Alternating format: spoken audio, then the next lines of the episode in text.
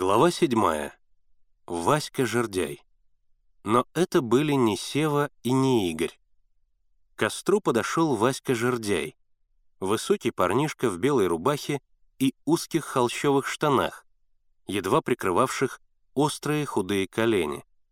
Прозвали его Жердяем, потому что был он высок для своих лет, очень худ и тощ. Он жил с матерью и старшим братом Николаем на самом краю деревни, в полуразвалившейся избушке. Отец его погиб в германскую войну. Жердяй больше других деревенских ребят дружил с комсомольцами, и они любили его. Он был добр, услужлив, правда, верил в чертей и прочую ерунду, но зато знал хорошо лес, реку и очень интересно рассказывал всякие истории и небылицы. Старший брат Жердяя Николай был плотник, и помогал ребятам устраивать клуб. «Ты, Жордяй!» — разочарованно протянул Миша. «Я?» Жордяй присел к костру и дружелюбно улыбнулся. В мелькающих тенях костра его большая голова с неровно подстриженными, видно тупыми ножницами, белобрысыми космами, казалась еще всклокоченнее, чем обычно. Он веточкой подгреб угли к костру и сказал, на деревне говорят, у вас два пионера пропали. Ерунда, делано безразличным голосом ответил Миша. Найдутся. Жердяй с сомнением покачал головой. «Не скажи. Если на Галыгинскую гать забредут, так могут и не вернуться». Заинтересованные словами Жердяя, ребята теснее окружили костер. «Что за гать такая?» — спросила Зина. «Гать-то Дорога лесная. Гать — дорога из хвороста, а иногда из бревен. Строится обычно на болоте», — пояснил Славка. «Верно», — подтвердил Жердяй. «Из хвороста. И на болоте построена. Только давно. Ею никто и не пользуется». Генка нетерпеливо спросил. «Что ты хочешь рассказать про эту самую гать? Про Галыгинскую? А то, что если попали ваши ребята на Галыгинскую гать, так могут и не вернуться. Утонут?» — спросила Зина Круглова. Жердяй покачал головой. «Утонуть не утонут, а увидят старого графа и помрут». «Опять ты басни рассказываешь», — усмехнулся Генка. «Не надоело выдумывать?» «Не выдумываю я», — серьезно ответил Жердяй. «Все истинная правда. Старики рассказывают. Там граф с сыном закопаны. Прямо в Гате. Царица приезжала сюда. Давно, еще до Наполеона. Вот царица приехала и казнила графа с сыном. Охранить не позволила. Велела прямо в грязь закопать, на Гате, чтобы все по ним ездили. Так они там закопанные и лежат. «А наши ребята здесь при чем?» — спросил Миша. «Вот слушай. Значит, старый граф с сыном там закопаны.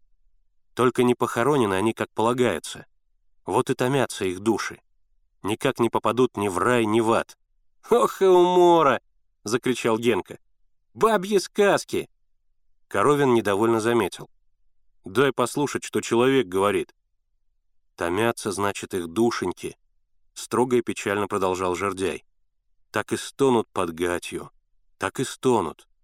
Я сам туда ходил, слышал. Старый граф Этак глухо стонет.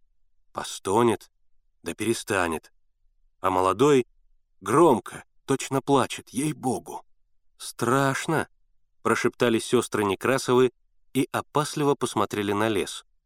Но им сделалось еще страшнее, и они придвинулись ближе к костру. Жердяй глухим, монотонным голосом, подражая старикам, продолжал. А в самую глухую полночь Старый граф выходит на гать. Старый, борода до колен, белый весь, седой. Выходит и ждет. Увидит прохожего человека и говорит ему, «Пойди, — говорит, — к царице, и скажи, пусть, мол, похоронят нас по христианскому обычаю. Сделай милость, сходи». Так это просит слезно да жалостливо а потом кланяется, а вместо шапки снимает голову, держит ее в руках и кланяется. стоит без головы и кланяется. Тот, кто хошь, испугается, с места не сдвинешься от страху. А старый граф кланяется, голову в руках держит и идет на тебя. А прохожему главное что? Главное на месте выстоять. Коли выстоишь, так он подойдет к тебе вплотную и сгинет. А если побежишь, так тут и упадешь замертво. Упадешь замертво, а граф тебя подгать и утащит. И много он утащил, улыбнулся Миша. Раньше много утаскивал, а теперь туда и не ходит никто. Из Москвы приезжали, рыли эту самую гать. Да разве их найдешь? Как милиция уехала, так они снова залегли. А за что их казнили? Спросил кто-то. Кто их знает? Кто говорит за измену, кто говорит клад золотой царский запрятали? Ну, конечно, иронически заметил Генка. Клад уж обязательно.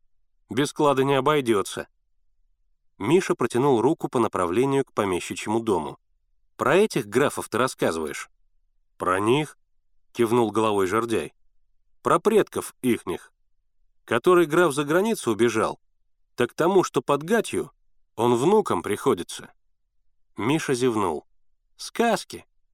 «Не говори», — возразил Жордяй. «Старики рассказывают». «Мало ли, что старики рассказывают», — пожал плечами Миша. Сколько чудес рассказывали про мощи, а когда стали в церквах изымать ценности в пользу голодающих, так ничего и не нашли в этих мощах. Одна труха и больше ничего. Обман, опиум. Затуманивают вам мозги, и все. Потом Миша посмотрел на свои часы. Хотя он носил их на руке, но они были переделаны из карманных, такие большие, что даже рукава рубашки не могли их закрыть. Пол девятого. «Давай отбой», — приказал Миша гарнисту. В ночной тишине громко прозвучал горн. Прощаясь с жердяем, Миша сказал, «Завтра мы придем клуб оборудовать. Так ты сходи с ребятами в лес и наруби еловых веток. Мы ими клуб украсим». «Можно», — согласился жердяй. «А книжки принесете?» «Обязательно. И попроси Николая, чтобы он тоже пришел поможет нам закончить сцену и скамейки». «Придет», — уверенно ответил жердяй. Белая рубашка мелькнула среди деревьев. Послышался хруст ветвей. Все стихло. «Как он не боится ходить ночью по лесу один?» — сказала Зина. «А чего бояться?» — хвастливо возразил Генка. «Я ночью куда угодно пойду, хотя бы даже на эту дурацкую гать». «Ложись лучше спать», — сказал Миша а то завтра к поезду опоздаешь». Все разошлись по палаткам. Некоторое время слышались смех и возня. Миша в последний раз обошел лагерь, проверил посты. Останавливаясь у палаток, он громко говорил. «А ну, давайте заснем». Наконец лег и Миша. Все стихло. Луна освещала спящий лагерь. Но спали не все. Часовые ходили по поляне, сходились у мачты и снова расходились в разные стороны. Миша лежал и думал о том, куда могли деваться Игорь и Сева, и что предпринимать, если их завтра не окажется в Москве. Славка терзался тем, что ребята сбежали именно тогда, когда он оставался за старшего. Девочки прислушивались к тишине ночного леса и, вспоминая рассказ Жердяя про Галыгинскую гать, боязливо натягивали на себя одеяло. Коровин размышлял о том, что усадьба, в общем, подходящая для труд коммуны. А старуха, хоть и страшная, но директор детдома Борис Сергеевич так ее шуганет, что она сразу образумится. Генка как лег, так и заснул. Бяшка лежал и уже заранее негодовал при мысли, что Генка будет размахивать портфелем, а его заставит таскать мешок с продуктами. И он придумал справедливый и гордый ответ Генке — и злорадствовал при мысли, как опешит Генка, когда увидит, что он, Бяшка, взял с собой вместо одного два мешка, чтобы им тащить поровну. Дольше всех ворочался Кит. Он прикидывал, какие продукты привезут завтра из города Генка и Бяшка, и что из этого можно будет сварить. Наконец, В мечтах о завтраке уснул и кит.